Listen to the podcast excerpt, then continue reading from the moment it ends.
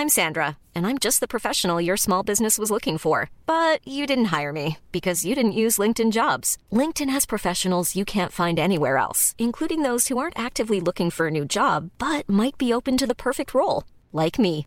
In a given month, over 70% of LinkedIn users don't visit other leading job sites. So if you're not looking on LinkedIn, you'll miss out on great candidates like Sandra. Start hiring professionals like a professional. Post your free job on linkedin.com/people today. Te lo cuento, te lo cuento. Tu dosis diaria de noticias. Es jueves 19 de septiembre y aquí en Te lo cuento te vamos a dar tu dosis diaria de noticias para que empieces tu mañana y tu día muy bien informado. Vendidos. Ayer fue la subasta de arte precolombino en París, con todo y que México trató de frenarla. Por si no te habías enterado, nuestro gobierno intentó detener una subasta organizada por la Casa Millón, de más de 120 piezas de arte precolombino. ¿Cuál era el problema? Que según las autoridades mexicanas, la mayor parte de la colección de los franceses Jean y Manichac Orange viene directamente de nuestro patrimonio cultural y podría tener imitaciones. Por eso trataron de convencer a la casa de subastas y al gobierno francés de frenar la venta desde hace algunos días, pero no lo lograron. Para no hacerte el cuento largo, ayer se vendieron las piezas desde los 900 euros por una Venus de la fertilidad de Tlatilco hasta los 290 mil por una diosa azteca del agua. Como era de esperarse, nuestro gobierno acusó a la casa de fomentar las excavaciones ilícitas, el saqueo y las falsificaciones. Y a todo esto, ¿qué dijo Millón? Que no le corresponde juzgar la historia, la legitimidad o la moral en general de las piezas y que la venta se hizo bajo el marco de la ley.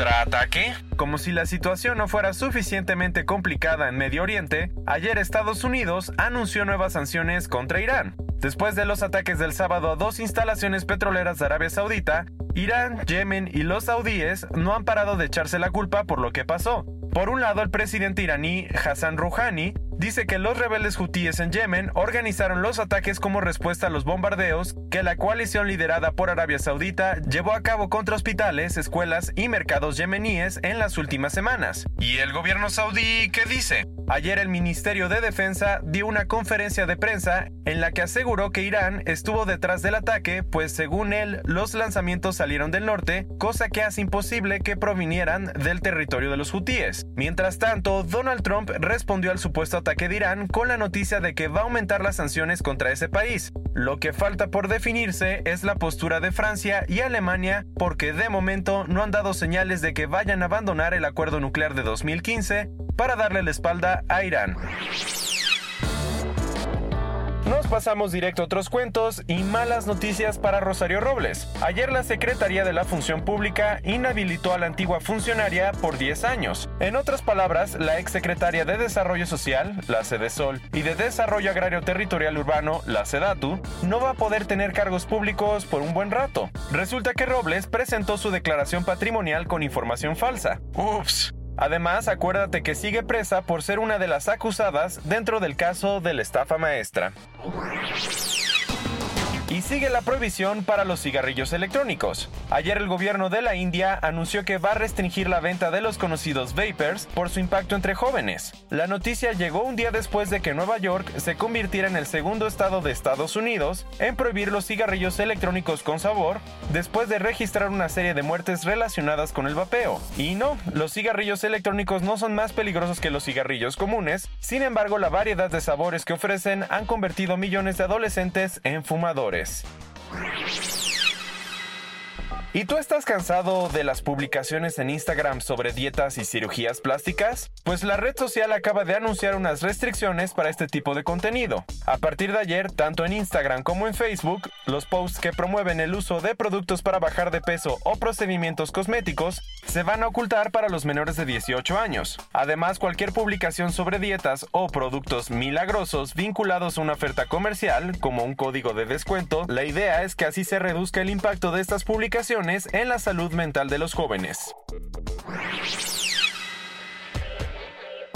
Aunque todavía faltan dos años para los Juegos Olímpicos y Paraolímpicos de Invierno en Beijing 2022, las mascotas olímpicas ya están más que listas. Esta semana, en una ceremonia en la capital china, las organizaciones del evento deportivo presentaron a un panda sonriente, llamado Bing Duen Duen, y a un farol rojo chino de nombre Shui Ron Ron. Para que sepas, el panda representa la fuerza del hielo, la pureza y la vivacidad, mientras que el farol significa inclusión e integración.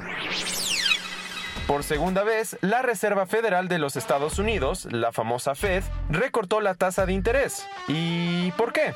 El Banco Central estadounidense quiere proteger la economía nacional de la incertidumbre creada por las batallas arancelarias de Donald Trump, así como la desaceleración global y las tensiones geopolíticas. Por eso ayer redujo la tasa de interés para colocarlas entre el 1.75%. Para la tranquilidad de muchos, Jerome Powell, el presidente de la Fed, dijo que la economía va por buen camino y que no ve la posibilidad de que haya una recesión. Ayer fue un día triste para el mundo de la motonáutica, pues Fabio Bussi, el campeón mundial de esta disciplina, murió a los 76 años. Resulta que el italiano sufrió un accidente mientras intentaba superar su propio récord de velocidad en lancha entre Monte Carlo y Venecia. Desgraciadamente, su embarcación chocó con un muro de piedra, provocando la muerte de Bussi, del copiloto Ogiono Luca Nicolini y de un piloto inglés. Por si no lo habías oído, el motonauta competía desde 1960 y estableció varios récords como un viaje entre Bermudas y Nueva York de 17 horas y 6 minutos en 2012.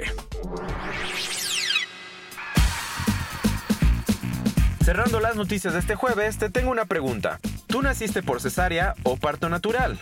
Aunque suene extraño, preguntamos esto porque ayer la revista científica Nature publicó un estudio que explica que los bebés que nacen por cesárea tienen mayor riesgo de sufrir asma, alergias u obesidad a lo largo de su vida. Según la investigación hecha por el University College de Londres y basada en los resultados de los microbiomas, que son una comunidad de bacterias, de al menos 596 bebés, en los nacimientos por cesárea, los microbios del ambiente hospitalario, que son considerados peligrosos, superan los transferidos por la madre y que a fortalecer el sistema inmunológico. En español, esto significa que las personas que nacen por cesárea tienen un desequilibrio en sus microbiomas que en un futuro podrían traerles problemas. Esta fue tu dosis diaria de noticias con Te lo cuento. Yo soy Diego Estebanés, no olvides darle clic y escucharnos de nuevo mañana.